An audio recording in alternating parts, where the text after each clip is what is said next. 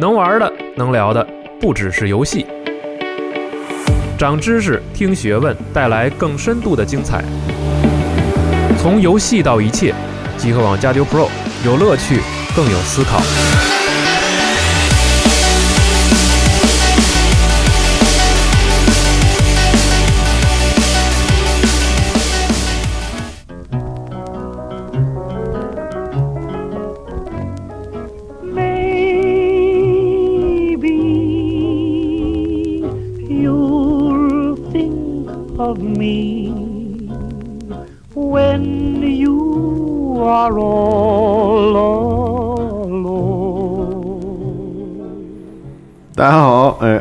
收听加丢 Pro 专题节目，有一种梦回三年前的感觉。哎，是啊，是啊，啊是大家好，我是西蒙。哎，我是老白，哎，我是一名旅行者季，哎，这军你好，哎，这军你好，哎，西蒙你好，又又到聊辐射的时间，哎，是不是？对对啊，想趁着这个辐射七六聊聊老辐射是吗？是，嗯，啊，其实不是，其实不是对。是这样，这个其实真的是一个巧合，就对。呃，这一期其实并不是辐射专题啊，这一期是我们之前开的奥秘，从奥秘那一期开始的老 RPG 老 RPG 游戏回顾啊，对对对。就刚好怼上辐射赶七六，就这一期我不知道会什么时候上，但是我们录这一期的时候是辐射七十六的 beta 广布对对对就是贝塔大面积测试已经开始几天了。对对呃，但确实是不是因为辐射七十六啊，就只能说是刚好碰一块儿了。啊，对对对，也可以归纳到哎那个专题里面。呃，辐射七六以会不会做节目再说，反正是玩是肯定还是要玩的。是的啊，嗯，目前目前来看，比预想的好一些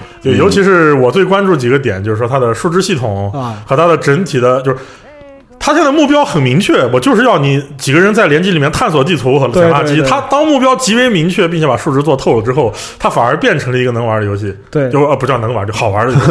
就是你说你这个也没有什么说错的对，而且现在他贝塞斯达在辐射七六，就待会儿我们讲这一期节目都要提到，嗯就他刻意的做了很多让老玩家明显发现有设定冲突的地方。嗯，嗯但是因为他太刻意了，让我觉得他可能不是吃书，他可能有什么新设定在里面。他可能要拓展新设定，对，因为大家就是有玩家在辐射七六现在测试版本里面遇到了叫做政府空投包，对。但是这个政府空投包上面标的是英克雷的标记。对。啊然后再想一下辐射七六的时间，那英克雷它存在是完全合理的。合理，嗯对，并且他这还有提到了你遇到了兄弟会，但是这兄弟会他们所留下的记录明显有点不太一样，我非常怀疑他可能是要拓写之前的很多故事了。对对对。那还挺期待七六里面这些补充的故事。是。对，但是而且就是按照目前七六这个就是在测试里边展示出这个叙事节奏来看，它其实还是想做一个就是事件引导性的这样文本质量很高。文本质量比以前高多了。哎，对？对呃，以前文本质量是就是大白话嘛，大白话呃就对就你和黑岛的文本质量水平比的话，就是贝塞是差一点。是就包括贝塞在这个上古卷轴系列里面表现出来的文本质量，都比他在辐射四和辐射三表现出来要好。对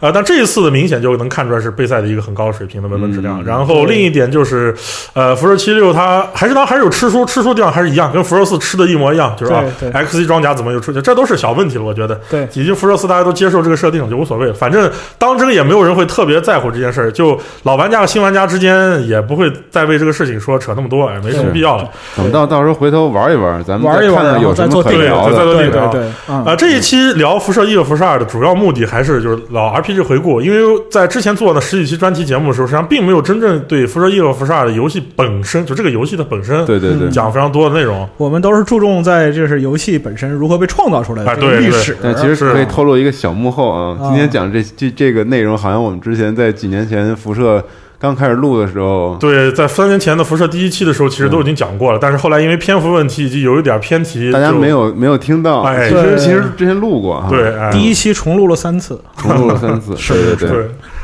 呃，那我们就开始吧。来吧来吧哎，那就实际上就是每次我们讲辐射节目之前都有个提纲，但今天提纲不是非常细，啊！我们首先就开始讲一讲从辐射一和辐射二这两个游戏开始聊起。哎，那从哪开始？就从新辐射和旧辐射这两个概念开始聊起。好好好，嗯哎，就什么叫新辐射，什么叫旧辐射？啊，实际上，新辐射、旧辐射这个概念是从辐射新维加斯之后大家才开始提出来的。什么意思呢？就是说，把辐射一、辐射二、辐射战略版这些早年贝塞斯达还没有接手时期的辐射叫旧辐射，旧辐射对把贝塞斯达接手时期的辐射叫新辐射。嗯，它这样的一个画风到现在，我们就知道还有更新的辐射，辐射四啊，对，就它这样的划分的一个主要目的，实际上是玩家群体和受众，就是说旧辐射统一认为是现代玩家普遍不能就对画面已经觉得不是很好，无法接受无法接受了。对他这一些辐射，就我在推荐旧辐射之前，我一定要给他提出一个“旧”字，就是说这个画面是上个时代的画面，就跟我那些讲奥秘的时候一样，它的画面是上个时代画面。嗯。对对对，就是我这一辈的人，可能到现在都会觉得这个游戏它不是一种，就是它的画面有点老了，更别提现在的就是零零后的朋友。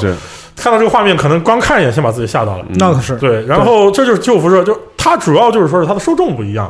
那老玩家就，当然现在我对这个这个说法我也不是完全确定，因为这段时间《太古绘卷》这游戏它很火，嗯嗯嗯它实际上也是一种很老的游戏的表达方式，但是对对。添加了非常现就是比较好的图形素材，对。然后，就能够增加玩家的接受度。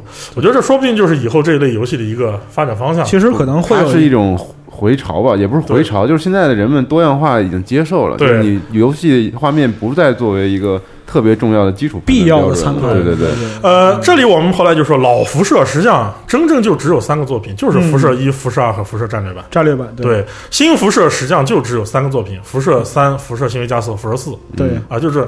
然后其他呢就属于番外了，战略版啊，战略版二这个是胎死腹中的作品，对呃，那个辐射极端，呃，胎死腹中。啊对，还有一个就是大家 那个可真是黑历史，主机版主机版兄弟会，哎对对，这个我前段时间找来玩了，回头 简简单提一提。哇，你还能玩儿？对，玩了一下，你可以感受很多，很很有意思。反正嗯回头说说。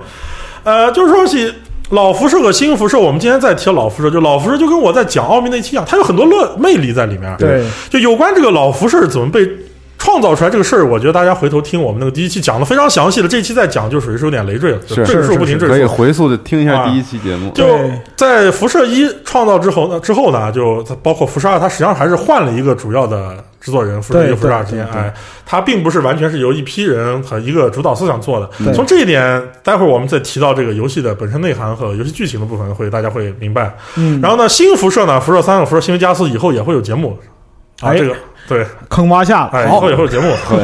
这就是先要跟大家讲一下新辐射、旧辐射区别。而旧辐射它有一个非常重要的概念，它是脱胎自一个非常明显的 TRPG 规则中的，哎，嗯。就它的游戏的计算模式实际上是本质是一个跑团对。TRPG 跑团规则模式，对，就是辐射非常经典那个。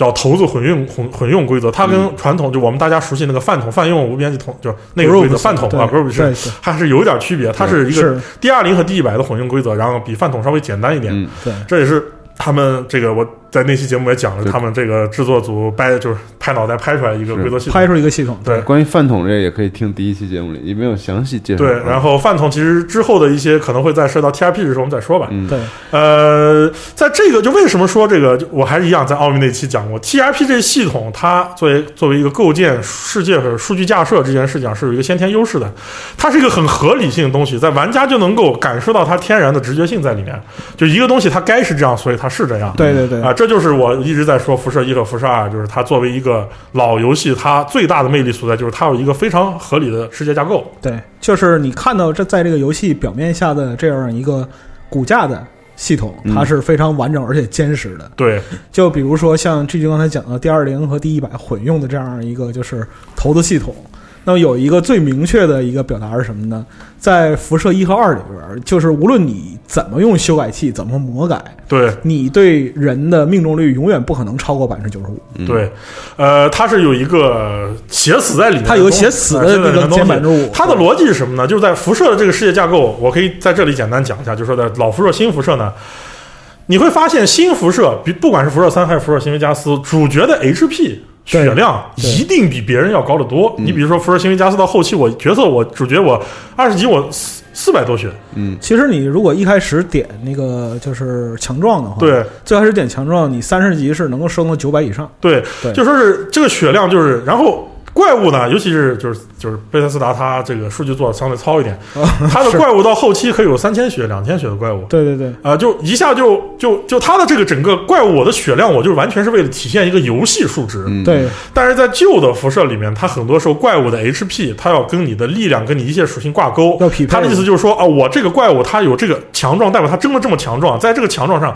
它就应当有这样的一些 HP，它是有规律可循的。啊，对它通过这一系列东西构建了一个世界出来之后，很多东西就完全成了一个，就还是那句话，直觉性的东西。嗯，对呃，它是一个非常有意思的点，就是说当就是我老说辐射这个 special，尽管在新辐射里面，我们这个事情慢慢已经淡化了，包括到了我们知道，在辐射四 Special 已经完全成一个为数值服务而服务的东西。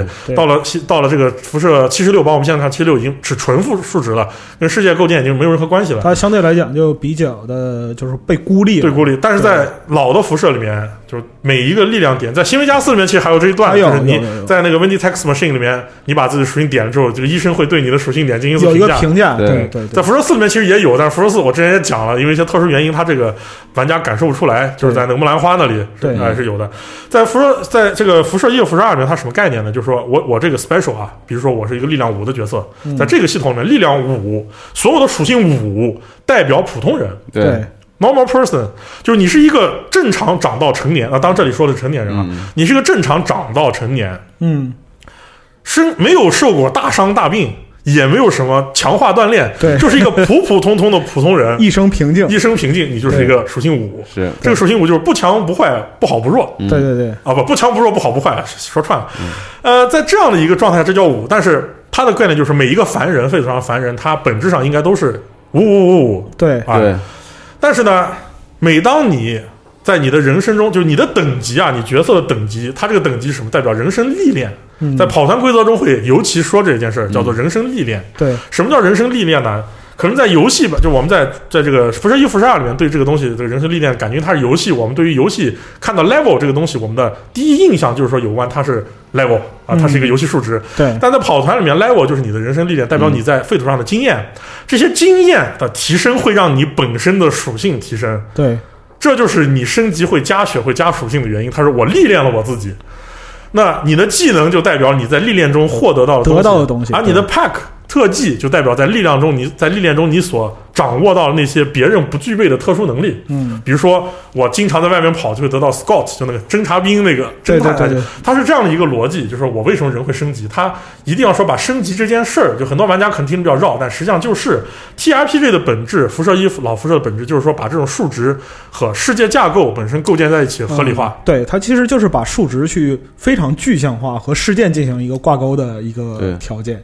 就是打个比方说，像玩过辐射二的玩家应该不少。对，辐射二开始的时候有预设人物，是这个预设人物呢，其实就是在 FTRPG 里给你写卡。对 对你拿预设几个卡出去，对然后他们身上的技能代表他们的一个背景。对一个人而且 FTRPG 它本身来讲和其他来呃，就是其他的就是跑团的内容来说，它非常注重就这个角色的出身、对出身背景，有时候在就是整个历程之中起到一个决定性的作用。对啊，呃，它有很多有意思的地方。你比如说。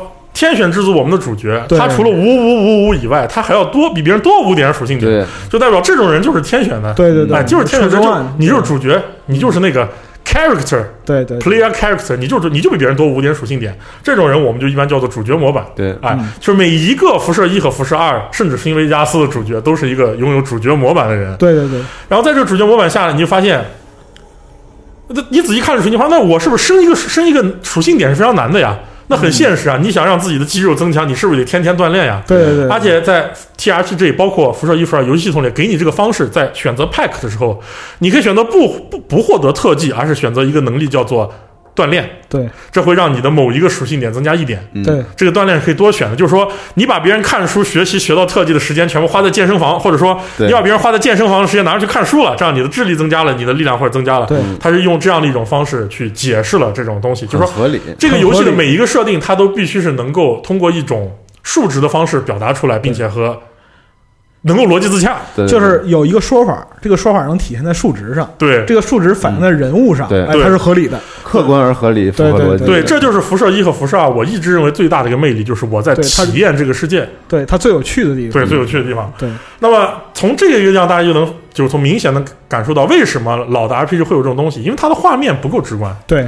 你在辐射三、辐射四，你一出来，你你你的眼睛，你第第一人称啊，当然有可能第三人称啊，对。你的第一人称所看到的一切，就是你看到的一切。在三 D 游戏、现代游戏，这就是一种直观体验。对。但是在老的 RPG 里面，我们是做不到这种直观体验的，这就是技术的差、时代的差距。那我就要通过一种方式，让你能够获得这种直观体验，获得信息，哎，获得信息，这就是就是新辐射和旧辐射之间之间的一一个反差反差，这就是很多嗯新玩家无法接受，就老老就是旧辐射，因为他没有尝试去，就他还因为他新玩家常年通过直观的这种游戏体验，他习惯了。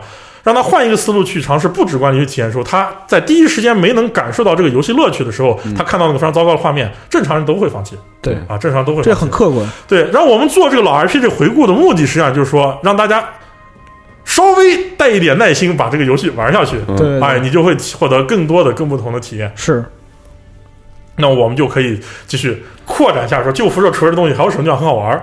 对，呃，旧辐射本身来讲的话，它除了刚才 G 君讲的这个 TRPG 系统，那么由于是刚才我们说到的，就是它对于画面的这样一个描述，对它不是说非常直观，因此它会通过很多文本的互动对来解决这个核心问题。那么我们之前在奥秘里边，就是这期节目里面讲过，就是是贯穿整个游戏历程的故事非常之精彩。嗯对那么就是辐射一直被人传颂至今，也是因为它其中的故事描述是非常精彩的。但是呢，这只是其中之一对啊，这只是其中之一。更多的是什么呢？它通过一个文本状态来描述，就是说人与人之间的互动，或者人与环境之间的互动。对那就比如说脍炙人口的西边出现阳光，你这辈子第一，你这辈子第一次走出避难所，就是对，类似于看到了外面的世界，看到了外面世界，对对对对，就类似于这种表述。实际上呢，它脱胎于什么呢？就是说传统 TRPG 的这种就是文本呈现的理念。对所有的 TRPG 来源几乎都是以些就是虚构创作，就是或者说小说、戏剧嗯对啊、这样的一个表达或者表演的方式为不是通过眼睛得到的信息，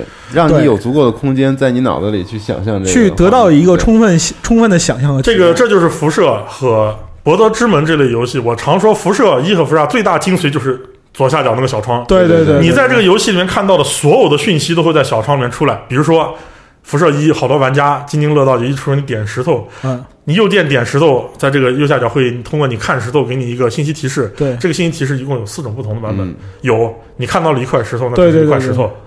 你看到了一块石头，你死死地盯着它，你害怕它跳起来咬你。对。还有，你不管怎么盯着那块石头，它还只是一块石头而已。对，它通过这种方式，就可以说是用电脑取代了在跑团中的那个 GM 本人，对对对，来向你回馈，让你得到这个场景给你的反馈。就是可能有一些听众不太理解为什么会采用这种文本方式，就多样化的描述同一事物。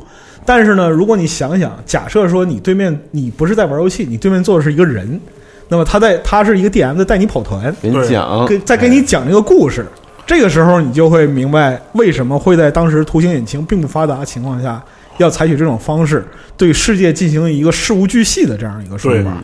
就比如说像在我再举个例子啊，就像在辐射二里边，就是人各个部位都会受到攻击，你战斗的时候嘛。对那么如果是在新辐射的这样一个世代，你通过视觉可以直观的看到他的腿被打断了。对，嗯他的腿被打掉了。对，他的腿被打断了，然后呢，他就是他被击中了蛋蛋，他被击中了头部，嗯，啊，这些东西都是通过视觉非常直观的反映给你的。对，所以这个时候再给他来做一个文字上的解释，实际上是一个画蛇添足的是没错。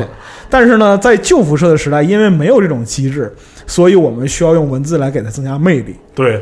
但是你就说新辐射就不需要这个文字机制了吗？其实是有一个最典型的例子是什么？嗯，是辐射四 DLC 里面你治病那一段。对对对，你会发现，我治病这段，我最终还是需要一个弹窗来弥补，即便是现在游戏啊无比优质的画面，还是要告诉我游戏系统所达不到的动作细节。在那个呃辐射四 DLC，它中间就是你不是要救助一个呃生了病的人，对对对。然后要使用，因为辐射四他自己不是竖了自己的腿嘛，他没有医疗技能这个东西了嘛，对。然后你需要啊，你要使用你的什么什么 pack 能力，然后去这样，然后你要有个选项，就是即便是在新时代的游戏里面，弹窗文字依然是在 RPG 游戏里面可以解决很多细节性表达的东西，对，而这个表达还很有意思，对，它还很有意思，而且其实我们可以看到啊，就是我们说新辐射这个时代，对。呃，不管是官方还是民间的 MOD 制作者，在制作和剧情有关的东西的时候，都会呃不由自主，甚至是本能的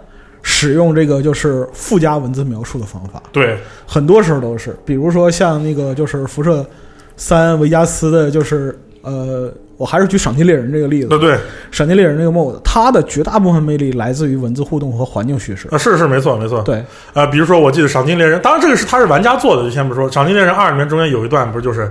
你受到了伏击，你听到了脚步声，一个弹窗，等你对对出了之后，你发现下面一群人拿着机枪在对你扫射，对对对对，这是《赏金猎人二》第三个任务里的。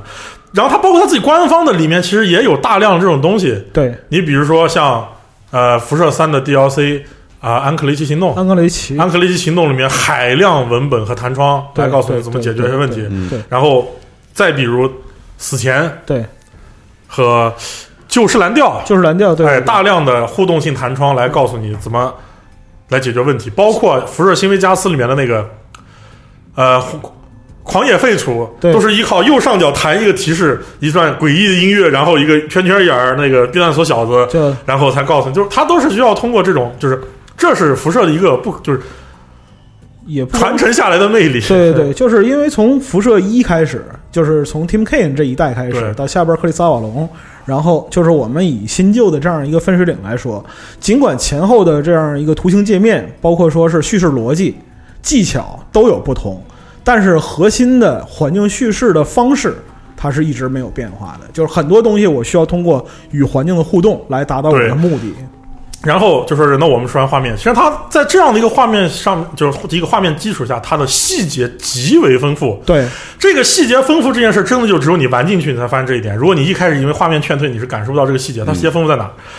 在辐射的游戏场景里面的几乎任何一个可以互动的或者不可以互动的东西，你把鼠标移动上去，它都会有反馈。对比如说垃圾桶、对可乐、可乐可乐可可乐机，对，尤其是在当年这种游戏，它缺乏提示，很多东西都靠摸索的时候，玩家在通过这种互动摸索，这个东西是很新奇的。你比如说我，我第一我你我一开始接触是辐射二，对对对，当我在那个盒子可乐机，我扔了一个硬币进去，他给我弹了一瓶可乐出来之后，就心里 what the fuck，我就我当时就想，我，还能这样？就因为那个盒子可乐机，你是。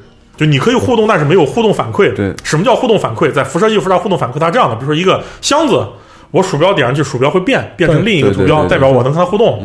你过去摸完之后，嗯，箱子打开会弹出来一个打开箱子的界面，这里面有东西。对对对对，如果是人的话，就会有对话框，对不对是？盒子可乐机它也有互动按钮，但弄完之后，它告诉你，但是什么都没有发生。对嗯对，一般告诉你这件事情的时候，就说明什么呢？说明你的互动方式错了。嗯嗯，那么你就要去思考怎么去，就我哪儿有问题，我哪有问题？对。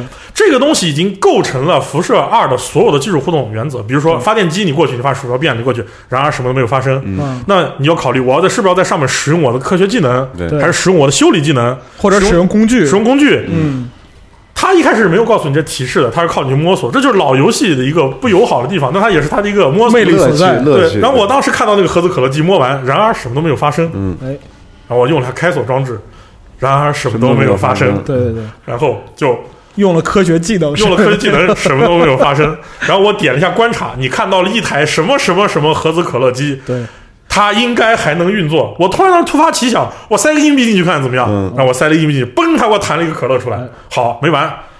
我说那我是不是每塞个硬币会给我弹一瓶可乐出来？然后我就塞塞塞塞塞，塞了一会儿，突然帮我掉血了。哦然后我看了一下怎么回事，他右下角告诉我，一瓶可乐从可乐机里飞了出来，打到了你的脑门上，然后你掉血了。对，就它就是同样的一个互动机制，还有就是那个就是地下掩体掩体式的电脑对，啊，就是你向他连续四十次询问同一个问题，他别问了，这儿什么也没有。但牛逼的是他们能把这东西藏起来，对，就是他不是主动露出来给你看的。他最关键的是呃，他是把这种藏的东西藏在了一个普通逻辑里，就是对对对这个互动是一个正常逻辑，对，但可能真的会有闲的玩家就一直点点点点点，最后就发现了在正常逻辑里的不正常逻辑，对这就是他隐藏细节的一个乐趣。其实就是他这个互动逻辑，你解释起来也非常简单，整个世界的互动逻辑都是这样的。对你就是角色加一个什么东西，对与某物体实行互动，得到一个结果。对但是后边那个加号里边能带着的东西是非常非常多的。，然后就给玩家一万种解决问题的可能方式。对，然后我对于这个这种互动，我最惊讶是什么？他把这种互动做到了跟战斗相关的部分。就是现在玩家觉得《神界原罪》那些，哇，我好聪明，我居然能做到这种事情。实际上都是制作者他是有意留下来的这种东西在辐射里面就有。我举个最简单的例子，就是麦塔泽之战。嗯，对辐射二里的麦塔泽之战，这场战斗也是我第一次真正就把这个游戏我是佩服到透顶。我记得我在这十期节目里面讲过这个故事，就是嗯我一开始怎么都打不过麦塔泽，就后期拿了高级武器来欺负麦塔泽这个事儿大家都会的，对对对，但是前期要怎么打他呢？结果我发现，就我当时玩游戏，我是一个比较喜欢琢磨的人。嗯我就发现麦特泽那个 BOSS 战场景，它很有意思。它有三扇门，每扇门各各有一间房，每间房里都有不同的敌人。我突然就意识到制作者是想要让我干什么了，对，然后我就进去把每扇门都锁起来，锁起来，把我和麦塔泽和他另外三个使者锁在最里面的房子，把我队员锁在里面，开打还是打不过。然后我又琢磨呢，打不过怎么办呢？后来我说我偷一下麦塔泽看看，嗯就偷窃，你点偷窃偷办对对对。我发现麦塔泽他的枪没有装备在手上，而是先是在裤兜里。哦他打架是从裤兜里把枪掏出来的。他而且就是说，你如果说经历过这一场的话，你会看到麦塔泽有一个非常明显的掏枪的动作。对他有一个掏枪动作但，什么也没有发生。对然后我就把他的枪给偷走了，嗯，我把他枪偷了，偷了之后就是非常明显，就是麦塔泽打你之前会有一个儿一下，然后没有摸枪然后他开始用拳头打你，对，我把麦塔泽枪偷了，我把他手下所有人的弹药全偷了。嗯之后我还把他手下一个人上一块疯狂药偷了。对然后我自己打了一针疯狂药，拿了麦塔泽的散弹枪，朝着麦塔泽脑袋一枪把麦塔泽给打死了。然后这个时候成就感爆棚。对，就我就突然意识到，哇，这个游戏它是能这么玩的。嗯对，就我突然意识到，哇，这个游戏它原来是就是是它是在我的直觉。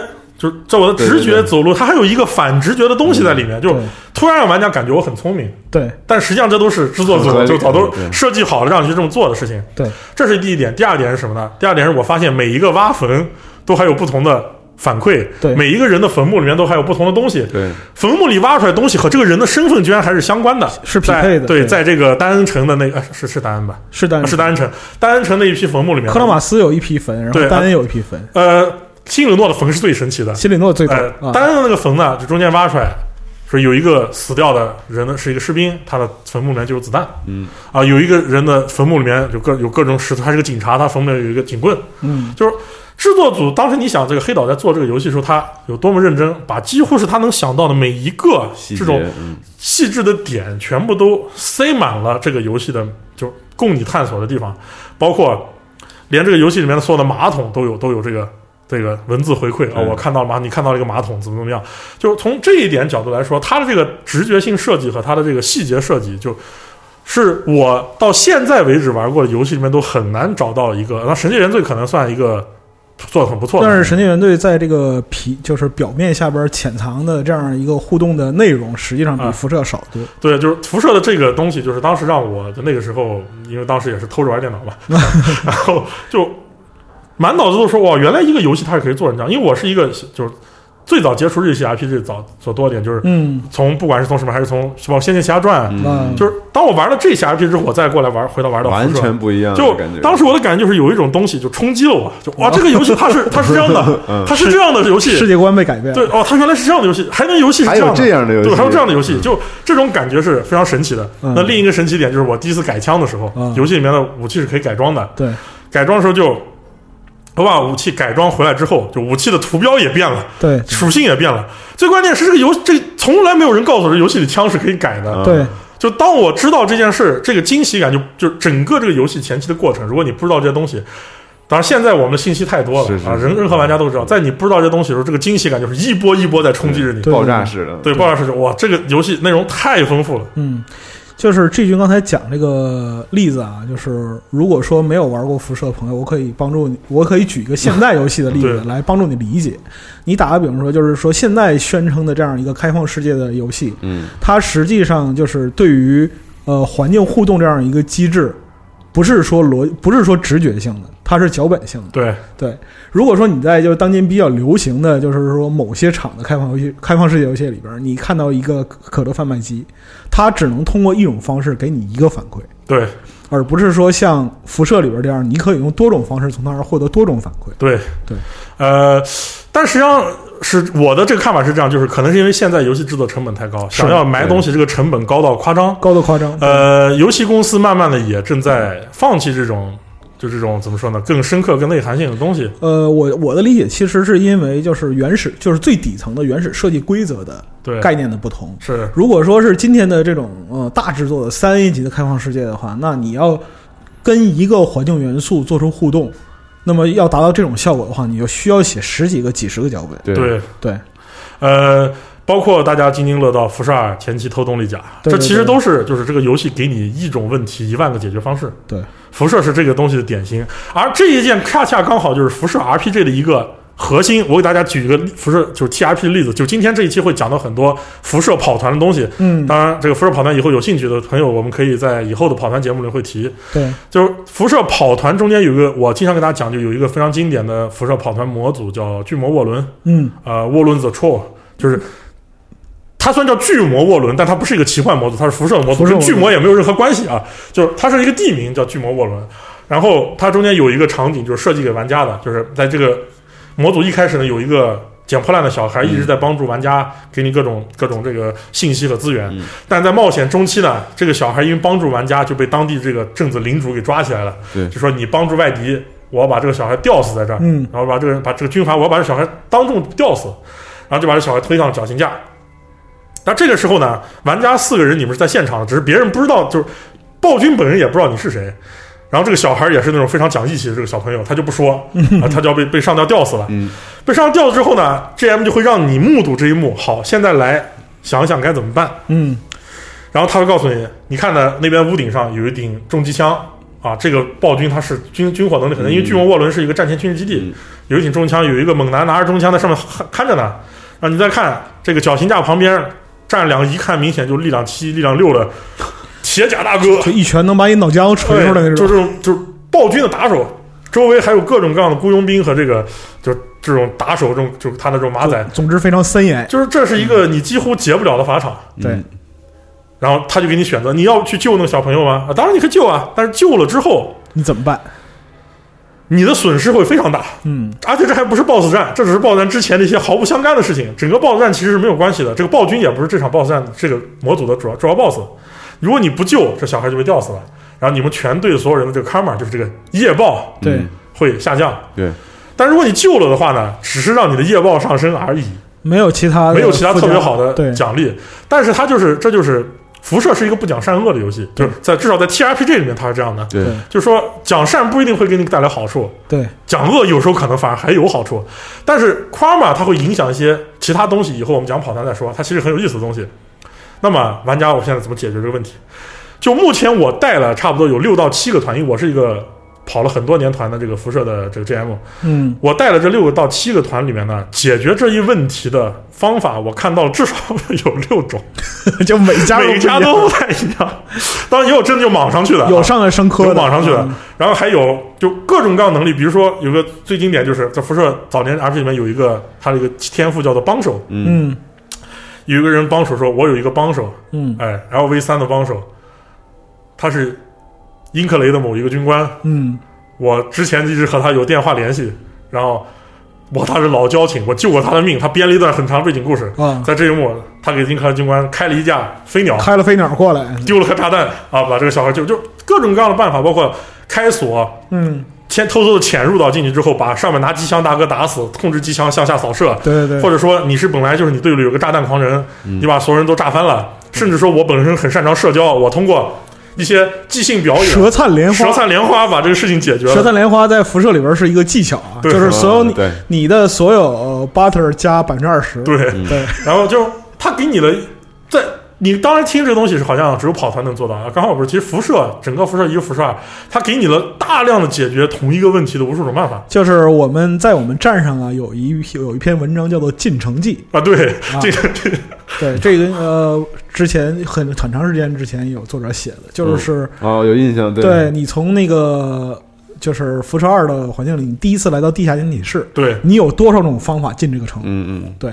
这是其中的一个反应，就仅仅是进城这件事儿，你至少有七种的一个解决方案啊、对，七种，呃，好像是就我我因为我实际上这段我已经记得不是很清楚，但我印象里有的话是买假的那个夜间通行执照，对。偷夜间通行证，偷偷夜间通行证，然后假装自己是是市民啊，假装自己是是这个有公民证，有公民证，对。对，然后但这个公民证会被人戳穿，对然后亮出你的避难所服装，对，亮出你的避难所服装，对。然后还有行贿，行，对行贿灌酒，对。然后那个包括骗到证件之后进去揭发他。对还有一招是什么呢？就是说你魅力十直接走进去，哦，太 charming 了，就他是这样的，就除他就给你。真的是以各种各样的办法去解决一个问题。很多人就是我认识的朋友把辐射通关之后，大家聊起来啊，你是这么做的，嗯啊，他是那么做，就大家突然觉得哦，原来我们每一个人在通关一个事情的方式都是不一样的。嗯，就是在这样的一个呃基本环境下之后呢，就每一个人的游戏体验都会略微有所不同。非常跑团，对非常跑团，尤其是你在野外能够遇到大量的随机事件，对对对，就是比如说中间他们讲啊，某某有我到了新格诺什么都打不过，特别难，我身上也没有好装甲。我说我在路边遇到了一个桥的事件，嗯，然后我拿到了那个守桥人的衣服，对，手桥人电浆服，电浆服的战斗厉害特别不了，我就很很就特别强，我就很快就把所有人打过去了。对，然后就每一个人的游戏体验，他都会有多或多或少不同。当然，现在我玩游戏通关已经十几遍了，太熟悉了，套路都熟了，就对，基本上所有套路都熟了。单手拿着鼠标，对对对对对，然后以前那个就是你说手枪人这个，那个时候看着这个问题是真想啊，我是真我是他妈真想，就前面他提的就是两个和游戏里机制和系统有关系的。对。啊，这个是多少？啊，那个多少，自己还在那算，对然后，当然讲完这些，这是我们都说系统游戏性上的东西，我们不得不说，就是还是辐射非常优秀的世界观和剧情。是呃，虽然我们现在看到辐射就是非常非常怎么说呢？这是我心内心很不舒服，就是辐射四吃掉了大量的设定，嗯。吃的已经就是哎呀，反正是吃的很多，我其实心里是很很难过的。他吃掉很多很有意思的东西，但是它本身自己原有的设定呢是就非常优秀的，有关设定部分还是一样，之前对对对。节，目已经讲太多了，对对对再再去赘述它还是一样没有必要。嗯。但是我这可以讲一下有关辐射一和辐射二的一些剧情上面的东西，很多人可能就不太理解。哎，呃，尤其是玩过辐射四的朋友，他对于辐射剧情，他说辐射四和辐射前作有多少联系？实际上它联系还挺多的。嗯呃，我这给大家简单讲。首先一，我最喜欢的辐射剧情是哪一代呢？结局是哪？就是我知道我一直对辐射四结局很很不满意嘛，是就啊、应该说还目前我还没见过对辐射四结局满意的人啊。对就是是是是是，对辐射四满意的玩家是有的，有满意的条理由有很多种。对对对，我们在此也无意冒犯对对辐射四很满意的玩家，就他满意理由很多说一下比如自己的观点，造房子很好玩对啊、打枪手感很好，对对对呃，地图很好，就是他满意的有很多种，但我至今没见过，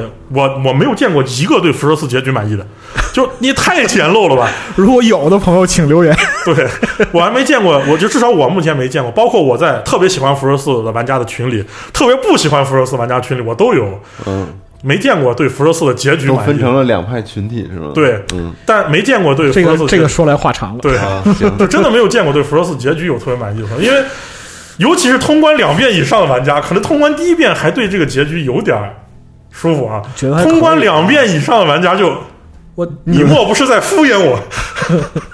就它都是一样的，一样的就是动画，其实它对于这个故事来讲，我们讲就是辐射，因为我们之前讲过，就是老辐射啊，它的这样一个故事叙述的结构是从这种文本传统来的，，对。所以它特别注重故事的节奏感，还有就是说类似于就是说凤头猪肚豹尾对。啊、这样的一个就是有始有终的这样一对对结构。没，错，所以说辐射四的故事结构之所以让人不满意，就是因为它结束太潦草，对。对，呃，我最喜欢的辐射结局其实不是新维加斯，嗯是一，嗯，一是我内心中永远不可超越的一个结局。当然，这是我个人啊。是就为什么我对一的印象这么深刻呢？就是他是我从小第一次接触到，因为那个年代，就现在我们看来这个套路可能是套路，对，但你要知道那个年代这可不是套路。那个年代不是，他作为一个反英雄的讽刺故事，已经做到了一个极致。是 You are hero, but you need to go. 对，You need to leave. 你就立就你是英雄，但你必须得离开。嗯，当当就是当这个，其实你还有个选择，你还把监督一枪给可以监督崩了，对，就是他是辐射一作为两个结局，你可以就我真的真的走了，另一个人把监督一枪崩了，对。整个避难所大乱，所有人都死光了。对。呃，当然我们知道辐射二是跟的，就我老老实实走他走了这个结局，他总有一个钦定结局钦定结局，哎，嗯。签订结局就是这个主角离开了。对。这一幕为什么对我很震撼呢？因为辐射一的片头已经对我很震撼了。对，就是他是那个辐，我首先说辐射一和辐射二是气质完全相反的两个完全完全不一样，很多人老把这两个游戏都说是黑色喜剧，嗯实际上黑色喜剧这一期是一个，我是这是很认真的，这绝对不是不是黑色喜剧并不是辐射一开始的。黑色幽默真的并不是辐射一开始的精神内涵，呃，辐射一是一个很 Mad Max 一的或者 Mad Max 二的那种感觉。辐射一是证据，对，它是一个很正剧的故事。嗯对，在辐射一的开头片头，因为我先玩辐射二，感受那种灰就是黑色黑色黑色幽默，对，回到说我是我想再感受一下黑色幽默鼻祖，就发现我根本没有从辐射一里感受到你想错了，对辐射一是个非常残酷残忍的一个故事。对。在辐射一的片头那段 maybe，对，呃，有机会人可以在就是哔哩哔哩或者说是各种视频找到的辐射一片头，嗯就是一个电视，对，然后开头那就非常悠扬的 maybe，就是就是我们这期节啊目开头的开头然后镜头往后拉，这段镜头已经成镜头叙事已经成了辐射系列传统，传统。对包括连那个这段时间现在的七六也是，新加州都是，就是新加州也是，对对对对 那个网拉都看到就是整个被毁成一片的洛杉矶对，啊、是洛杉矶吧？是是洛杉矶，洛杉矶是洛杉矶，是洛杉矶啊，是是洛杉矶。然后看到一一片一片废墟，然后电视咵屏幕闪了，嗯这个在辐射新维加斯、辐射三都在用，所有的地方，所有地方都在用。然后闪了之后，那段 Maybe 的歌已经给我留下很深印象了。对，但我经历了很长时间的游戏，因为辐射一的游戏节奏非常紧迫，它是有时间限制的。对对。而且辐射一的故事，你整体体验的流程并不是特别长，对，大家就很惨，主要是非常是惨，非常惨。中间每一个大节点都特别惨。对，然后你最终拯救你的人，就是经历了那么多事情，好朋友全死光了。对经历了这么多事情之后呢，你回到了回到了家啊，就告诉你，你是一个英雄，但你必须得离开。对对对，然后主角离开了，嗯，慢慢的走向就那张非常经典的背影图，背影哎、背影图就是，呃，大家现在可能对背影图印象最深的反而是辐射三那张，对。辐射一一人一狗那对，个辐射一主角因为狗死了，狗死了。辐射一的狗死了。对，就钦定是狗肉死在对死在那个军事基地里，是。对，对。狗死了，然后主角一个人，就真的只有一个人，nothing but himself，然后穿了那身破旧的破旧的避难所衣服，然后就是跟 Max 就跟 Mad Max 那身装扮基本是就跟 Max 早年是差不太多的，对。慢慢的走向这个荒野，荒野，然后屏幕一黑，maybe 就是突然的一下子瞬间，我整个鸡皮疙瘩就背后鸡皮疙瘩全起来了，击中了被击中就是是这样一个结局，我的天呀！原来辐射二的开头那个故事是这样的，嗯，对。就辐射二开头用一个土人传奇讲述了这故事说我们伟大的先祖击败了世界的邪恶，带领人们在这里建立了家园。哦，原来他没吹牛逼啊！他讲这种，当我看完这故事，我再回过去玩辐射一，我操，他故事是这样的，就是就给你一种感觉，当一个辉煌的传奇背后，你不知道那些沧桑的故事有多沧桑，就是你都不知道当年主角到底失去多少东西，他失去多少东西呢？呃这里涉及剧透，呃，说说吧，是啊其实二十多年二十多年前。还是那句话，的事儿，也没有人会真的去玩，对涉及剧透。可能真有人真的去玩，啊，那就不好意思，大家可以那就比如就就是说他的时间轴跳过了啊。啊，是没没关系，就是说你现在就是在整个辐射一的故事里边，几乎每一个就是剧情必经的大节点对。都是大惨事对，都是大惨事可以简单介绍一下。简，单介绍一下，就比如说在 Necropolis，狗肉是谁？对。我介绍一下整个的这个对怎么回事。是这样的嗯，辐射的背景设定大家都知道，避难所不会拯救任何人。对，嗯，这个十三号避难所它是拿来干什么的呢？它那个净水芯片根本就，当然现在有说法是你的后代去把净水芯弄坏，那是一个彩蛋笑话。那个彩蛋就是就是说时空传送门，它的背景的说法是，这个净水芯片根本就是设计让它坏的。对，它就是要要去看在缺少这种补给的压力情况下，这个避难所能够持续多久。嗯，对，而且就是十三号最开始设计的时候呢，就是说它有双份的，就是 Geek，对但是没有备份的净水备份净水芯片，嗯对，就它是其实有这个设计目的在里面的，但是它没有明说这件事儿。然后当净水芯片坏了之后，就是整个避难所净水芯片坏了。在玩过辐射一的玩家都以为原来净水芯片是这么稀缺的一个东西吗？嗯。那其他避难所怎么过了？等到你辐射二发现，我别的避难所几百个净二代水芯片，你在就是十五号避难所里边，那个仓库里堆的满满几百全是个净水芯片，嗯。然后你去找净水芯片这件事儿，如果你不去找，整个避难所人没水喝，他们对都要死。然后主角就被作为 chosen one，嗯，所谓的这个 chosen one 就是从这个时候开始，实际上就是你只是那个被选中的冤大头。对对对。实际上实际上有不不止你一个，在后来的剧情里面告诉你，这个实际上变相去选了不少人出去，你只是 chosen one 中的一个，但他们出去的人都死了，对但是监督没有告诉你这件事儿对，游戏也没告诉你，这都是后来在采访那个制作人的时候他们讲的这个段子，对就说你根本就不是什么天选之人，对你就是那个冤大头。送死的，然后包括是那个二代神殿，他们其实，在神殿里边也死了不少人。对对对，还有一个叫卡加的老哥，对对对，哎，是提前出去了，结果变坏了，这都是之前的以前的文本都有写，后来被玩家又做进去了。对，你出来进入芯片之后，你就来到了这个已经战后很多年的战后的荒野，对。人类的文明星星点点已经开始在重建了，嗯但是土匪横行，怪物满地都是。在大家不知道的地方，英克雷正在干一些大家不知道的事情。对啊，这是辐射一的开头。而你在这个贡献中，你作为一个从小生活在优生惯养，真的是真的是一个废土人永远体会不到生活条件的一个人。对对对，我们这里边需要提一下 TRPG 的就是背景设定。对就是背景设定里边的 Dweller，就是避难所原住民，他就有一个非常详细的文本描述。，对就是说你的在你的生活条件里边是，就是在现在还活着的人里边，你的生活条件无疑是最优越的。对，那么就是包括说你享有就是是那个干净的食物、充足的饮水，然后你懂得科学技术、有文化知识，你只缺一点，就是你从来没有真正面对过废土。对你，你没有真正面对过世界。对，在 TRPG 里面，一个辐射避难所，它还有一个缺点，就是说你的毒抗可能会比别人低一点。，对对对，因为废土上的人已经是习惯了习惯了，但是你不行。对就在这样的一个环境下，你来到了废土，然后你第一次经历了面对了这种蓬头垢面、沧桑无比、凄惨无比的现实生活。对虽然在游戏中它没有表达出，玩家不会，就你的角色不会表达这一点，但是如果你仔细想一想这个场景，你就知道它是一个多么凄惨的状态。是，主角慢慢在废土上一边摸爬滚打，建立了各种传奇。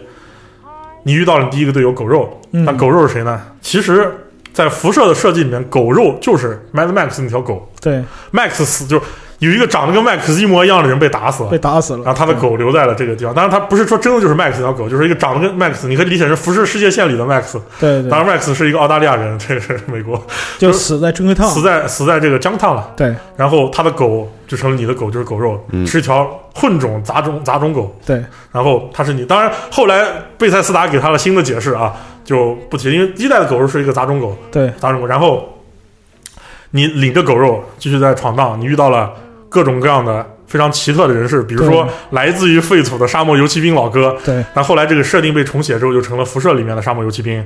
然后，呃，你还遇到了天启追随者的第一任的老对。总叫朱莉亚。最早的天启追啊，追是叫朱莉亚，对。朱莉亚。然后伊恩是一个完全不知道你背后有多少东西，但是因为就觉得啊，跟你冒险可能会有点趣的一个佣兵。是 是一个很，其实他的性格描写来讲，他是一个很天真的人。对，但是他他他觉得很仗义，他很仗义，就是他认识了你之后，就认识了天选者，对然后他会觉得，哎，我跟你一起玩很酷，对就这样一个感觉。对，啊，你就遇到这些朋友，你第一次觉得自己在废土上是能够生活下来的。对情况急转直下，超级变种人出现了。对你会发现这种两三米多高的怪兽有多么凶残，然后你慢慢意识到这个世界并不是你想象那样残凶杀和残忍遍布都是，种族歧视依然出在在这个世界上仍然存在。对。你要面对的是黑帮横行，怪物遍地，各种土匪之间勾结，还有邪教，就是超级变种人的邪教。超超变对。超变邪教。尝试要把这个废土上所有人都变成怪物。是，而你需要面对的更残酷的一件事情，就是说没有人能够帮助你，只有你自己能做这件事情。而且就是你在战后的这个环境里边去行走的时候，你慢慢的通过就是一些跟环境的互动啊、叙事啊，你会了解到，就是所有这些事情，包括你现在看到的这样一个荒芜的废土，实际上都是潜藏着一个特别巨大的阴谋，所有的事儿都是。对，包括说你去 Necropolis，你可以从就是大墓地嘛，你可以从就是一些互动的环节里边知道，就是说这个避难所它是被有意干成这样的。对，是被有意干成，就是那个你看到这些行尸 ghouls，那么他们实际上都是这个受害者。对。对八号避难所漫画是有的，哎对对对然后，当你看完这些之后，你最终决定我要加入兄弟会，我要拯救世界。甚至在这故事里面，兄弟会都不是什么特别正兄弟会正派不是什么好人呐，都不千万别想。在一代里面你，你都甚至感没有感觉到兄弟会是个特别正派的形象，对对对，他都表现出来一种非常极端的武力至上主义。对兄弟会他实际上本身来讲，他也没有什么所谓道德判定，兄弟会它还是一个努力行善的组织，它是它的努力行善的前提是什么呢？因为就是我们在后来的文本叙述和包括说辐射三里边提及到这一些这个东西，就是是究竟是把行善放在保存科技前边还是后边？就后来兄弟会在之后的事情就已经本末倒置了。对对对对对。然后在这个里面，你都你决定我要跟兄弟会这些猛男加的，我要去拯救世界。嗯但拯救结果你失去了什么呢？伊恩为了救你被变种人打死了，被扫射致死，对其实其实是给主角挡枪了，挡枪对对死了。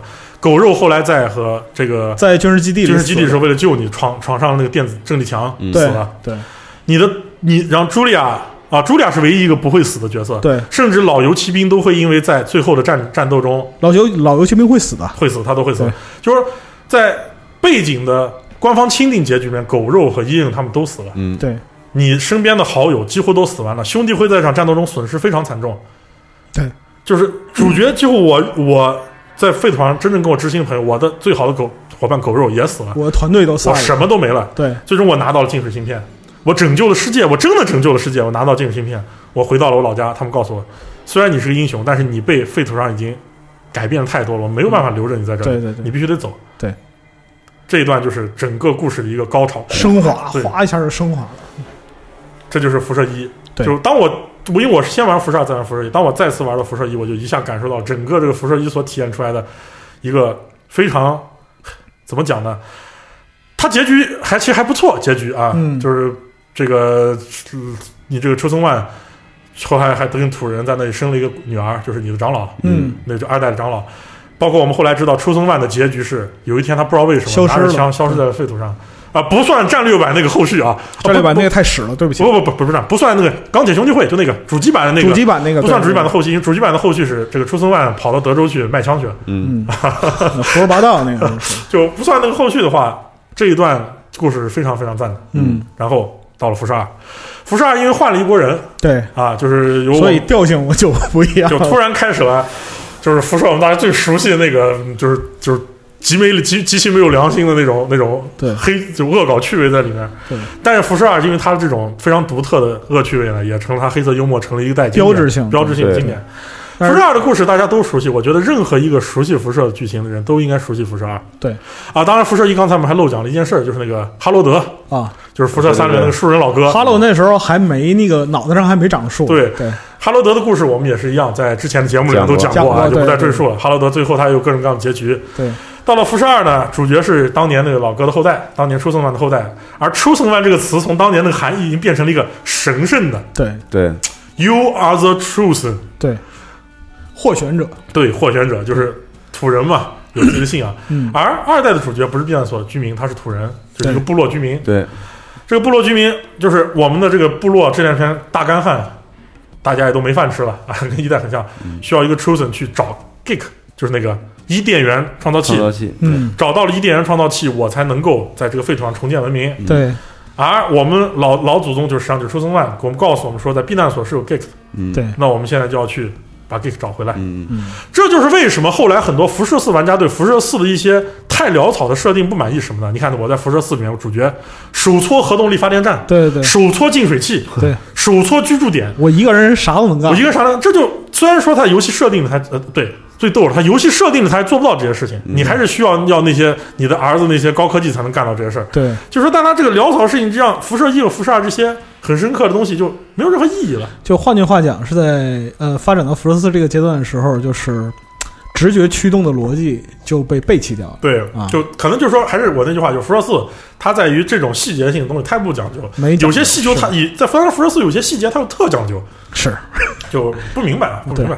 就我们继续回来说辐射二的事儿，在辐射二的故事里面呢，主角就是一个土人，一个就是乡下农民进城了，对对对。变成了你的生活是废土上比较落后的那一派，对。而废土人其他人因为一个多年的重建，NCR 建国了，对，呃，这个那个史帝国也也也就是崛起了。西里诺西里诺也繁华不得不了。就你反而成了废土上那个生活条件差的家伙对，就从了土人进城这样的一个一开头就带着戏谑感的这种就是剧。情开始了。而且就是就辐射辐射二这个设定也非常恶意啊，对。就是是你只有在地图的西北角，你才能在大地图上遇到土人部落，对。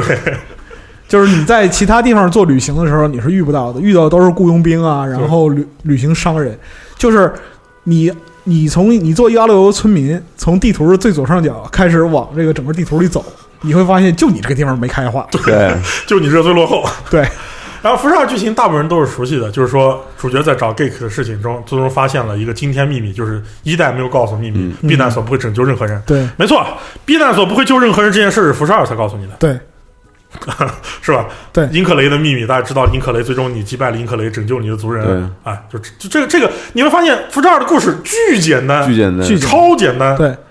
你获选者出门去打败邪恶势力，救你的族人，完了，就是而且一句话说完了。辐射二是一个皆大欢喜的结局，对，真心的皆大欢喜。呃，如果你和辐射一比起来的话，辐射二是一个轻喜剧，对，轻喜剧，对就是它真的善终，对对，它是一个，就是就我经常看哔哩哔哩上很多人都在说啊，辐射是一个多么黑暗、多么深，我觉得那是也不能说错，但辐射二它确实是一个轻喜剧，它真的是轻喜剧的内涵在里头，而且最后真的是大团圆结局。对，是个是个让人没能想到的大团圆结局。对除了 bug 以外，几乎所有的地方，就除了 bug 以外，几乎所有地方都有完美结局。对对，你可以真正打造出来一个西海岸欣欣向荣的状态，对而这一切就是为什么我们后来在新维加斯能看到的，妈的，这个就是金加州怎么突然变得这么强盛，嗯就是人这么多，这么多钱，就是士兵人人都有枪，都有这这样一个状态。因因为就是说钦定版本啊，就或者说是繁荣，对。对，或者说是黑曜石继承的这个钦定结局是西海岸繁盛起来。西海岸繁盛起来了。对，然后这个繁盛的结局就是说我最终击败了英克雷，西海岸的人在 NCR 扩张，把整个西海岸给变成 NCR 板块。对。然后就是我们知道，在这个新维加斯的剧情描述里面，就是说到了二二八一年的时候，对。西海岸连快递送快递的都都没活干，就连主角这种镖客都没活干了，因为治安太好了。太好了，对对，就它是这样的一个设定。对，而且就是说你在那个维加斯里边会看到很多后日谈，对就是一些对于当时的故事，包括地点的文本介绍，比如说那个呃二代的纳瓦罗，对呃这些地方后来都怎么样了？嗯，对对，就是说明他的就是故事的承接是一脉相承。。然后很多人说，那这跟辐射四有什么关系呢？嗯那位老哥就是杀你老婆那个，嗯，叫克克罗克罗格克罗格克罗格，克罗格出生在什么时候？出生在辐射一结束对那一年。嗯很快，克罗格在的十几岁的时候，他出生在了新加州的势力范围外，对就距离新加州很近的一个城镇。新加州建国以后，克罗格的这个居住地方很快被加利福尼亚给吞没了吞。没了。嗯，然后克罗格不太能接受这种生活，就是他因为他自己的生活很，就是玩过辐射四肯定知道这段剧情，对，他就跑去了哪里？跑去旧金山。那可能是旧金山是什么地方？是中国城，这里有一个巨大的中国势力叫史族，始族，对他去给这个中国史族这些人打工。但是史帝国史族这个区域，它是一个非常神秘的地方，它这里各种神秘的组织盘查，互相之间黑帮有斗殴，但是没有人敢招惹史族本身。对对对史族是利用这些废土客帮他干活，他去给始族打工，帮始族给始族当保镖，对。甚至在我们知道在那游戏当时能看到金门大桥，对对对，虽然说在辐射二里面我们都看不到金门大桥，嗯就那个时候就是还是一个就积极努力的社畜的形对象，，就当时克罗格还是一个社畜的状态，但是他招惹到了一个神秘势力，我们现在也不知道这个神秘势力是谁，最终把他妻儿都杀了。对。克罗格就非常伤心，啊。因为我们知道始族的敌人其实很多的，对，就包括后来我们我们在官社里面，就是始族和这个 NCR 结盟之后变成了 NCR 的一部分了，对就是说他的敌人其实是非常多的。克罗格妻儿被人杀了之后呢，克罗格就一路流浪，流浪到了这个辐射四，就波士顿那个地方。对他穿过了整个废土。对，他在穿过了整个废土之后，在波士顿再遇到，就是整个人慢慢就在废土上变成了一个失去人性的人。对就是说，克罗格他的故事简直能单独出来做一个游戏。对，是我最喜欢的那段故事线。其实它贯穿了整个就是辐射一代到四代的这个。然后很多人就是再说，那还有什么关系呢？就是兄弟会，嗯。一代的兄弟会在击败了这个呃超级变种人之后，他们内部发生了分歧。内部发生分歧有几种分歧，一部分是有一群人开着飞艇飞到中部去了，嗯，这个设定被贝塞斯达承认了，对，在辐射四里提到了。对。另一波人就是里昂，对，他带着自己的人说：“我远征去了，我不管你了你们爱咋咋地。我不我不在西海岸西海岸想咋咋样，我不带了，我去远征。”然后就到了东海岸，对就到了辐射三里的故事。东部兄弟会东部，兄弟会，然后在辐射三经过了各种各样的事情之后，东部兄弟会就出现在辐射四。然后辐射四你看到那些，他们就是东部兄弟会。对，很多人问东部兄弟会到底发生了什么事儿，说为什么辐射四里再没有提？实际上，这个后来的这段采访，那个托托其实提过，就是东北东部兄弟会现在整个华盛顿已经快变成一个新加 NCR 了，嗯。就他在东部统治势力非常大，他把整个华盛顿特区周围的废土全占了，嗯。现在变成像是有点类似于什么呢？就图德他后来在讲这个东西的时候，当时有一个玩家问了，就是在下面在 Reddit 上回的是，是不是类似于条顿？骑士团国？嗯，图德没有正面回答这个问题，但是其实他解释就是说，整个兄弟会东东海岸兄弟会在华盛顿就那么一个状态，啊，建立了就是一个军事政体，军事政体了。嗯然后所以说他在辐射四里才表现出来极其强力的军事能力。嗯，他是这样的一个，就成了西韩是 NCR，东韩是贝塞斯达自己塑造出来的这个兄弟会。对，然后呢，在这样的一个故事设定下呢，那辐射四和辐射前旧作就有这样联系。这就是为什么我说辐射四它本身还是有顾及老玩家的部分，他还是努力要让老玩家知道我们这个故事里面是有这东西的。嗯。对，当然，他有些东西做的太糙，这个就另说了。是，哎，做得太糙，另说了，就包括说学院那个设定太过于太过于牵强，这个也是对对。对不合理。嗯。太牵强。这地方就是只能说是可能还是贝塞斯达写文章就是做设定，就是他们就是设定和文本的他是一个能力，对能力一般吧，也不是说不行，因为辐射四也有做的非常好的设定，有有有，哎，但是这个我们之前还是可能就说说这个用力角度不同和分是是是期的问题吧，哎。是。然后我们回来头来再说这个整个就是辐射二剧情，那你再看到辐射二作为一个轻喜剧的故事，嗯。它所构建这些东西就变成我们现在反而在传唱这个灰色幽默的部分，对对对对。黑啊黑色幽默部分，黑色幽默，对。对，但实际上它自身的每一个故事的逻辑都是自洽的，对。而且还有很多讽刺现今状态的东西，比如说当时讽刺种族歧视，对。这个呃破碎丘的故事。对，然后包括讽刺政治人物新加州怎么夺权，嗯，啊、就是说对。辐射二已经把这个就是这个怎么说呢，嘲讽当今的这种精神已经发挥到了一种这个水平是个极致，对，就对是然后它的皮的地方也非常好玩，对然后辐射二里面你能拍一篇。对啊，你能干各种各样的事情，中间还有嘲讽科学教和尼可基德曼和汤姆克鲁斯的那个段子对，对对，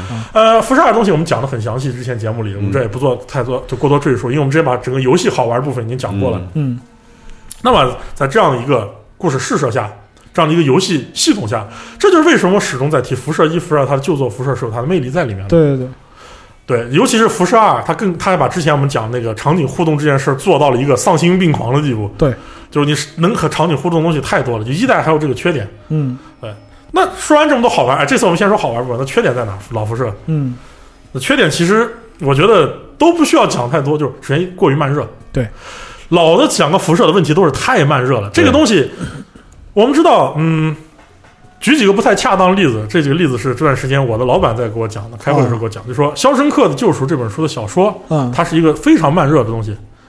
对。对，它的故事很长，你要看了很久你才能。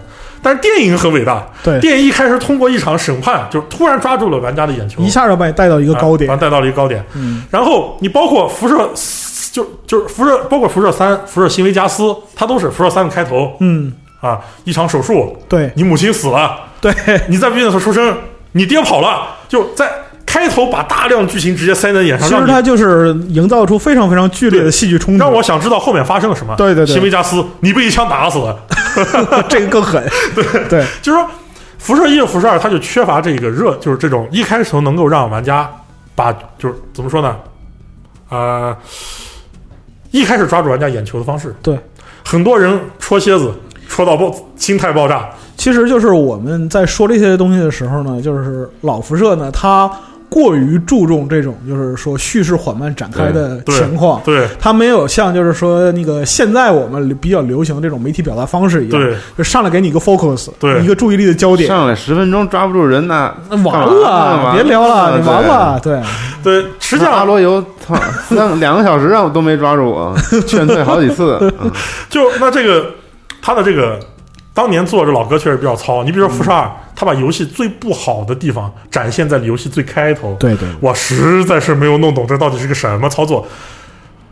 这个引擎，辐射的引擎和辐射画面表达，最害怕的就是灰暗地图。灰，暗地图，因为细节看不清，玩家操作难，再加上游戏系统在黑的地方，你玩家攻击有减值，他也没有做提示，对缺乏引导，缺乏提示，让人去戳蝎子，很多人就戳到心态爆炸，游戏直接不玩了。辐射二什么垃圾游戏？我经历过两次。这个，而且这个神殿啊，我跟你讲，这个地图设计非常的恶意，对极度的恶意。它开始的时候就是呃左右各有岔路，对，左边三只蚂蚁，右边两只只蝎子，右边两只蝎子，上面还有两只蝎子。更恶心的是呢，你在就是它是触近距距离近了之后自动触发战斗，然后在你向敌人走过去的路上还有他妈陷阱。对嗯对，就 就是如果你不熟悉这套机制，或者说你不理解这套机制的设计逻辑的话，被劝退一点都不怪这。就真的这个比奥秘还过分。对奥秘至少是因为画面太差导致的，啊，它这是游戏机制性的劝退。对但主要看看封面会以为是个科幻游戏。对，究竟怎么土人怎戳蝎子？么进去之后怎么是这干嘛呢？我跟你讲，我第一次玩辐射二，就是一直玩到出阿罗游，用了差不多十个小时，那太狠了。差不多十个小时。因为就是说，那那个时候你抱有我我其实比你用的久，因为我算了一下，你想我玩了一周才出的阿罗游，我操因为我开重开好几次档，啊！我用了一年，可能后来又这个捡回来玩。你这可以这太过分扔了。这太过分。就这是一个缺陷，另一个缺陷实际上是它的画面表现能力有点问题。嗯，呃，因为你同期对比一下当时的类似类型游戏里面呢，辐射它所有的建筑物就还是黑岛老一套，都是方方正正的，对，给玩家有一种直观上的不太舒服的感觉。嗯当然，整体而言，它的不能说画面差，就表达出来效果不是特别好，这都是它的缺点。然后再就是 bug，嗯，bug 这个东西真是对，就说是你看我后来喷这个就不啊，说我喷这个毕设的时候，喷贝塞斯达的时候，我慢慢慢慢就不再提 bug 这个事儿，就妈的说的好像黑岛做游戏没 bug 似的，真的是，就当年的 bug 有很多很硬的 bug，就是它的那个引擎有点问题啊，它经常把很多数给算掉了，啊，它算算是把这些数给算掉了，对，算掉以后，这个就相当于是有个人在织毛衣，有一个毛衣扣织错了，突然之间断针了，他织错了，对，但他没注意，他继续往下继续织，对，织完了拿着一看，嘿，错了，从头到尾都错了，然后辐射，他当时辐射二和辐射一就是这样的，他这个 bug 他埋在一开头，你游戏快通关，他 bug 嘣儿冒出来，好，你游戏卡住了。对，就是奥秘也是这个德行啊，是是是这也是德行，甚至博德之门也是这个德行。就是早期这种就是系统设计就会导致这种非常恶劣的问题。对题。博德之门一个毛病，一模一样的毛病，博德之对对门，就是你发现有问题的时候，你要回溯这个存档，哎。它在几十个小时甚至更多之前。不好意思，对对对，就博德之门我印象最深就是任务道具消失那个 bug，对对对对。这个任务道具消失了很久，给我到了巴尔的王座，打开我的那个万能万用宝袋，一看东西不见了，啥鸡巴都没有。我也碰到过这个问题，就气死我了。就早年的这几个游戏都是这个问题 bug，是。当然现在你玩的话 bug 已经很少了。对，《辐射二》就是在一点零一版吧，还还有一个就是也是跟那个就是《博德之门》这个差不多的一个毛病是什么呢？就是你需要开游轮，啊，对。你需要开游轮去游井，嗯，你需要 FOB，就是那个就是通行卡来启动游轮，这个东西会消失。对，我的妈呀！没了，就是你知道吧？你攒了满满的劲儿，我操，最终于要最终决战了，然后你发现没有任何办法能解决你的问题。对，好了，恭喜你卡在了最后一步。对对对对对就当时这个东西对玩家的挫败感是很强的。那个时候玩家还是有毅力啊，对对遇到这种 bug 还是很愿意从头打一遍。呃，有的就是那个不会邪术的，不就就从头打一遍。对，对，当然就是当时会用编辑器的人也是少那部分。么还有更恶毒的那个，你在就是你你你在那个默多克诈尸，就是对对对对那个这他是这样，他他偷了个懒，他诈尸那个图示就是。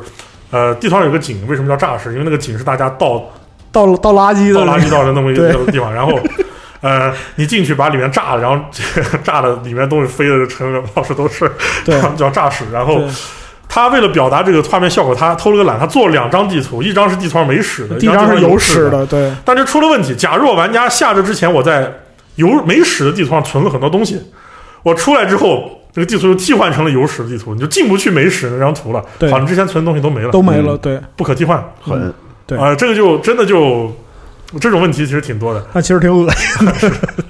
但是还好，实际上还好。就呃，我们今天来回顾，我们可以笑一笑，说对，无伤大雅。哎是，但是呢，你如果放在当年的话，其实很伤。对。嗯呃，包括辐射二，最终 我们说辐射二有这个辐射系列最优秀的一场 BOSS 战设计，就是弗兰克·霍瑞根，对对对。弗兰克·何瑞根就是英克雷最终兵器对对 Space Marine 对，啊，不是 Space Marine 开玩笑，但它的设定实际上是士官长，设 设定是开的 Space Marine 的玩笑，他的他的弗兰克·赫瑞根的设定是什么呢？嗯我一讲可能要笑了，通过。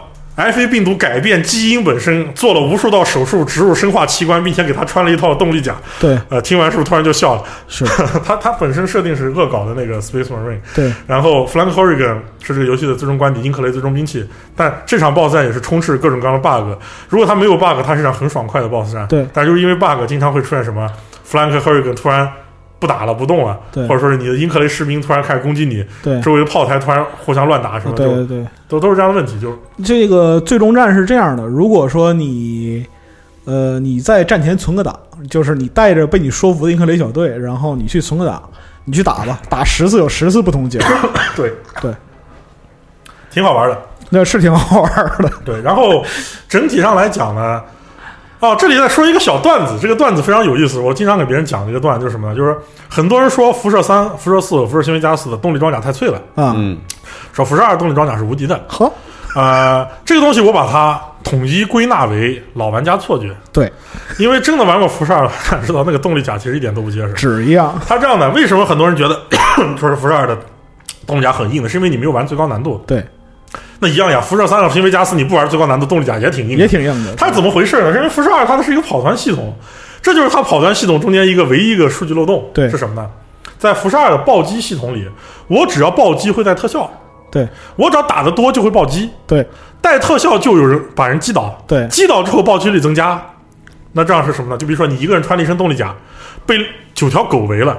九个狗每人啃你三口，中间肯定会有一到两条狗暴击。对，一旦你被击倒了，一暴击你就趴在地上。下一轮所有的狗啃你暴击率加二十，对，人人开始疯狂暴击，暴击是不是护甲的？你动力甲再硬都是不是，然后你被就是九条狗摁在地上啃。因为就是说动力甲虽然有辐射二里边最高 DT，对但是呢，就是 critical 这块儿，虽然说你看，比如说狗的 critical 只有百分之五，对对，但是呢，狗咬你十口总能出一口。对，九条狗同时狗围着啃你，对，只要你被啃出暴击，摁在地上就一顿狂啃。暴击无论嗯，这暴击无视 DT，这个时候你躺在地上呢，就是这一轮里边你只要趴下了，下一轮你一定还是趴在这儿的。对对，这样呢你就趴在地上起不来，就非常尴尬。对，然后就被啃啃啃爆了。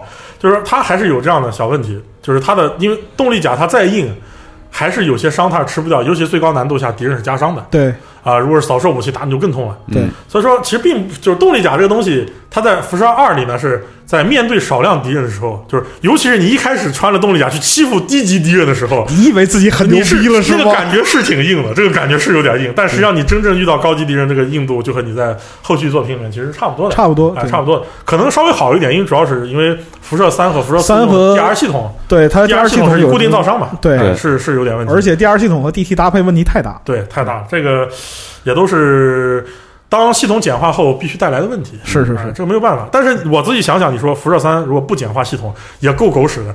我玩家，你想又要带能电浆抗性，又要带实弹抗性，要带火焰抗性，带激光抗性，然后每次选武器。要不停的在这个中间针对，因为它回合制游戏我还可以临时换枪，对，FPS 游戏中途换枪这个体验是极差的，嗯，对，是？是极差的。然后你带了各种抗性，人家上来一个物理，直接一个锤子把你抡飞了。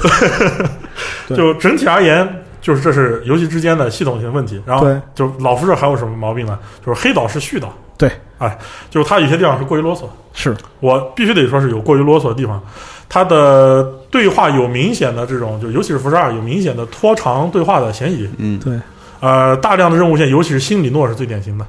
新里诺有一些就是分支任务，就尤其四大家族的任务。对对，其实呃，就是他明显就是说想让你增加游戏时间，或者让你有多周目的这样一个。对他这个呃整体体验，其实在新里诺很多玩家二到三周目感觉厌倦的一个主要原因就是在新里诺。因为新里诺杂事儿太太多了哎对，呃，这就是整体这这一部分就是整体我们讲完啊，它就是、嗯你就知道是有关老辐射的血肉和他的灵魂、嗯它的全貌，就是这些东西。嗯那很多人为什么不讲战略版？战略版其实 是一个非常微妙的存在，呃，战略版我不能说它不好，对。呃这就是我的观点，我不能说它不好，它挺好玩的，嗯。战略版挺好玩的。但是战略版不具备我刚才所说的很多优点，它的地图场景反馈少，对。呃，它是一个踢门团。对，啊，主要是杀杀杀为主，就是包括战略版的整个故事线驱动都是由战斗驱动。对啊，而且还有一点是什么呢？就是战略版这块儿就浮现出开始浮现出一些比较潦草的一个迹象。对，呃，战略版可以这里简单说一下啊，战略版简单说一下，嗯虽然说里边很多设定都被吃掉了，呃，吃了一些，这这备赛就承认了一些嘛。对。就是中部兄弟会天下无敌对啊对，中学科技极其发达，就是有些科技屌的，我觉得学院都未必能比得上。嗯嗯。呃，中部兄弟会就是他讲了一个分裂出去兄弟会在这里变得特别强大，统对对对一统一世界，击败外星，呃击击败天网科技，对。呃，拯救世界这么一个故事。对，然后他其实没有什么太多剧情，主要剧情就是一个字儿杀，杀哎。对从头杀到尾，就控制五个小队，用辐射的战斗系统。即时制的那种，就它战斗系统真的很刺激，很好玩，是真的很好玩。真的很好玩。然后然后还有一点就是什么呢？就是呃，刚才那个辐射战略版的玩家和铁血联盟 对的玩啊家是共通的，是共通的就是说很多。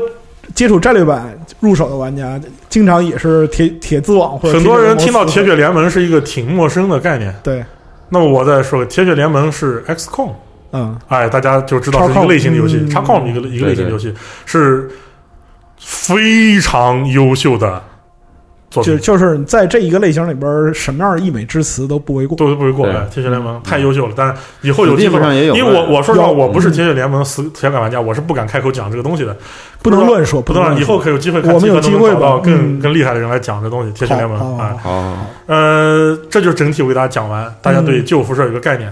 番外其实可以随便提一提，就不那么细说了啊。嗯番外因为很多游戏基本没有做出来，你比如说《战略版二》，啊，对，呃，这个辐射极端大家知道是唯一一次涉及中国的金湖卫队乱七八糟那些东西设对对，就胡说八道了，胡说八道，对。然后范布伦这个，我觉得不需要再提，因为呃，兵十三的那个大师兄就是嗯。邦尼，就是 Mad Cat Clan，嗯，就是帮你大师兄老哥已经在 B 站做了非常非常详尽的范布伦的设定。对我觉得我讲还没他讲的好。嗯当然，我曾经也想就是看能不能把老哥叫来做期节目，但是后来看他也很忙，这段时间在专注做呃，他。对他一直在呃做视频，对他排的还挺满的时间。对他，我后来问了他，他觉得可能时间不够，嗯，对，以后有机会吧，看行希望能有机会吧。其实我挺希望跟对有关范布伦的设定呢，我希望大家就直接去看风猫老哥的这个科视频普就行了，他讲的极详细，详细对极了。对对对哎，没然后有成为游戏的设定，对。对没有成，呃不，实际上后来很多后来成为很多成为设定了，嗯就是说在新维加斯里边，其实你看到差不多百分之六七十对都都能都已经实现了。嗯对啊对范布伦就是当年的继承自范布伦辐射三，哎，对范布伦叫 Van Buren，就是当年的辐射三。对对对这个我们也是那一期早期节目里面都讲过，都讲过了，对对就哎不赘述了。啊，所以讲到这一期为止，很多人可能说哇，你们是不是有点潦草啊？辐射一期、两期、一期就结束了。嗯，但是我这里真心说个实话，你说我需要我还要对这个游戏还要讲什么呢？嗯，我要再把剧情事无巨细的剧透一遍啊，吗？太没意思了。但是也没什么意思。嗯我只能告诉他，游戏真的很好玩。我们这次的回顾，其实我很矛盾，我不知道我们做这些节目的回顾，真的是希望玩家去玩还是不玩的。嗯其实我真的还是希望大家去玩一玩的。嗯，对，哎，因为说实话，我就算我不给你们讲这些东西，我是明白的。很多玩家最终还是去找攻略去，就是如果玩也是要找攻略玩的。嗯对因为我不觉得，这不是说玩家有问题啊，不觉得这个年代你让玩家再去体验那么硬核的游戏体验是一件好事，我不觉得是件好事。大家都很忙嗯呃，其实这个就像有了农业机械之后，你还非要刀耕火种一样。啊，对对对，这个感觉就有点像，因为怎么说呢，就即便是我呀，啊，曾经有一段时间也说过一句话，就是哎呀，感觉这个不《永恒之柱二》这个游戏模式还是就是没有《神界原罪》那么 完了完了，这期节目完了，你知道吗？就《永恒之柱二》这个画面表现还是没有《神界原罪》那么酷炫。嗯但我非常喜欢《永恒之柱二》，就是再让我玩这种这种感觉游戏，我还是能玩再玩十年。啊，但是玩过《神界原罪二》之后，就觉得妈的，这类游戏也是可以做到画面表现效果很好是的，。是的，是的。哎，就有这种感觉之后呢，就觉得可能之前还是有狭隘的地方。对就是我们今天做这个节目呢，本身来讲的话，既是对辐射的这个 TRPG 历史，就是它和 TRPG 之间的这样一个渊源的一个回溯，对，也是为了揭示，就是说老的这种轴测 RPG，它和这种文本叙事表现之间这种，千丝万缕的关系。哎，我们不是说沉迷在过去的东西，我就不思进取，对，知道吗？而是希望什么呢？就是在未来能够出现新的游戏形式，不管是轴测也好，第一人称也好，开放世界也好，不开放世界也好，总之它能够把之前的游戏那些有魅力的东西、有价值的东西能够吸取对。而且这这几年是辐射粉丝创造力很强的一年。这段时间发售的《辐射新加州》新加州对新维加斯前传。对对对呃，新加州还埋了一个坑，跟另一个 mod 叫《辐射前线》做了一次联动。对，辐射前线也是一个，他作者说明年三月正式哎呀，前线那个坑发布太大了。对前线，呃，是一个作者把自己脑洞发挥到极致，把自己对就是辐射的理解发挥到极致的一个 mod。嗯，然后另一个就是万众期待这个辐射四新维加斯，对嗯就是用辐射四引擎重置新维加斯，对，而且这个制作组这波人呢很厉害，跟贝塞把很多事情搞通了。嗯，贝塞让他做了，但辐射三那个重置就彻底黄了。呃然后辐射三团队的人就跑到了辐射四新维加斯重置的这个团队里来。嗯然后现在这个辐射新加州这个团队的几个哥们儿做完之后，他们现在也想去那团队一起做，就是现在已经成了一个所有人都盯着这个辐射四新维加斯重置，看他能不能做出来。一个民间大团，民间大团对然后而且这个大团，说实话，在这个就是辐射系列的 mod 制作史上史无前例。对，Some Guy Siri 就是赏金猎人那个老哥，对对对，还有很多人都加入了。而且就是说，这个团队在编的不带编加起来得有他妈的好好大几十人了。六十多人吧，对，对得有大几十人，就是一个辐。射玩家团体的一个集结物。而且我跟你讲，这帮这帮老贼一定会在里边埋私货的，你知道吗？然后七十六是我觉得是可以期待的游戏。对，啊，现在看他表现出来素质是绝对就够因为之前我和老白其实还在商量，就是说，呃，如果真的贝塞斯达开放了个人协议，就个人服务器协议对。话，可能会想虑建个私服。我们自己来做，啊。自自己建一个服务器，这对早就说过了。这对，因为贝塞斯达之前说的是有这个意向的。对。啊，如果看回头怎么弄，其实他的如果说自建服务器的话，大概应该就是 license 许可，就是对。发放许可这种对，然后我们买个服务器来做这个。回头看看直播吧你们。呃，而且就是说，为什么我在这里就是说我们的对他态度有有变化？其实是因为我们都体验过，嗯体验过之后，不是这样的，这个。呃 关注我在就这个就包括那些一三节目和这个我发的文章的人都知道，我一直对七十六的看法都是一样，它嗯可能是个好玩的游戏，因为我能明显的感觉到，就是贝塞斯达把擅长的东西做好，不擅长的东西抛弃以后，它的效果绝对比它强强扭的瓜要甜多了。因为就是说两次测试，一个呃，就是我体验了那个 Xbox 的，然后还有 PC 上的，我的感觉是什么？两点，第一点是贝塞的脑子比做辐射四的时候清醒了一些，清晰了一些，清晰了一些，这是第一点。第二点是什么呢？它不是做一个网游，它不是说做我们就是理解意义上的一个网络游戏，嗯它是他的观点是很多人一起去完成一个故事啊，。对，这是一个，这次我和就是白大师都体验了游戏之后，呃，得出的结论是，辐射辐射七十六不是 Rust 啊，不是真的不是 Rust，不是 Rust，它第一版测试确实是个 Rust，然后出了很多问题，然后贝塞斯紧急改了。第一版有什么问题呢？玩家之间可以互相攻击，对然后就出了各种问题，然后贝塞斯达立刻就修了，玩家再也不能互相攻击了，嗯。对，除非互相玩家都开了 PVP 许可才能互相攻击。啊。就是然后其实这跟决斗一样。杯赛直接说了什么？我现在我玩了之后，我感觉就是它是一个纯线性的个人故事，对。整个七十六一群人玩一个单机，对哦。对，就是一群就是一群人玩单机，一群人玩单机，它的整个逻辑都是 PVE 的，对。就游戏很难。出了新手保护期，就新手等级过了，那个新手一开始出那那附近出去之后，怪物的战斗力很难战斗难度陡升。等级上，你如果当独行客，呃，难度会大。它还是一个鼓励大家一起去推进单机游戏进哇程的一个，过程。那个 PC 端测试过了五级之后，见到变种人摁在地上摩擦，对，嗯然后尤其是那个预告片的那个大怪物，好多人对对对对我还没遇到啊，当然我现在已经没法玩了，而且就网我微屏到期了。啊。就是这关于反正是关于七六这个事儿嘛，就是等到它进进入正式的阶段，然后我们会不断的尝试，对然后再来去评价它，或者说是引导给给各位一个这样一个交代。对，嗯那么就是关给个交代才好。那可得给一个交代啊，嗯因为就是说毕设也说过说永不停服，对，这牛逼吹的，对吧？然后总体来说，这就是这一期的老游戏回顾。对对然后呢，就是我们之后呃 没完，没结束，还没结束，嗯我们之后还会像 G 君在这期里挖的坑所说的，把这个就是三和维加斯的内容对，也来捋一遍。呃，顺带让大家敬请期待一个东西，可嗯能在今年年底左右就会小惊喜，嗯真的是小惊喜，是我和白大师都参与了一个。对老玩家来说，可能是小惊喜的东西。嗯但回头我现在先不告诉你是什么啊，对对对那年底会大家知道一个小惊喜。嗯可以，可以哎，嗯，好，那咱们这期先这样，哎嗯好嘞，谢谢，拜拜。拜拜。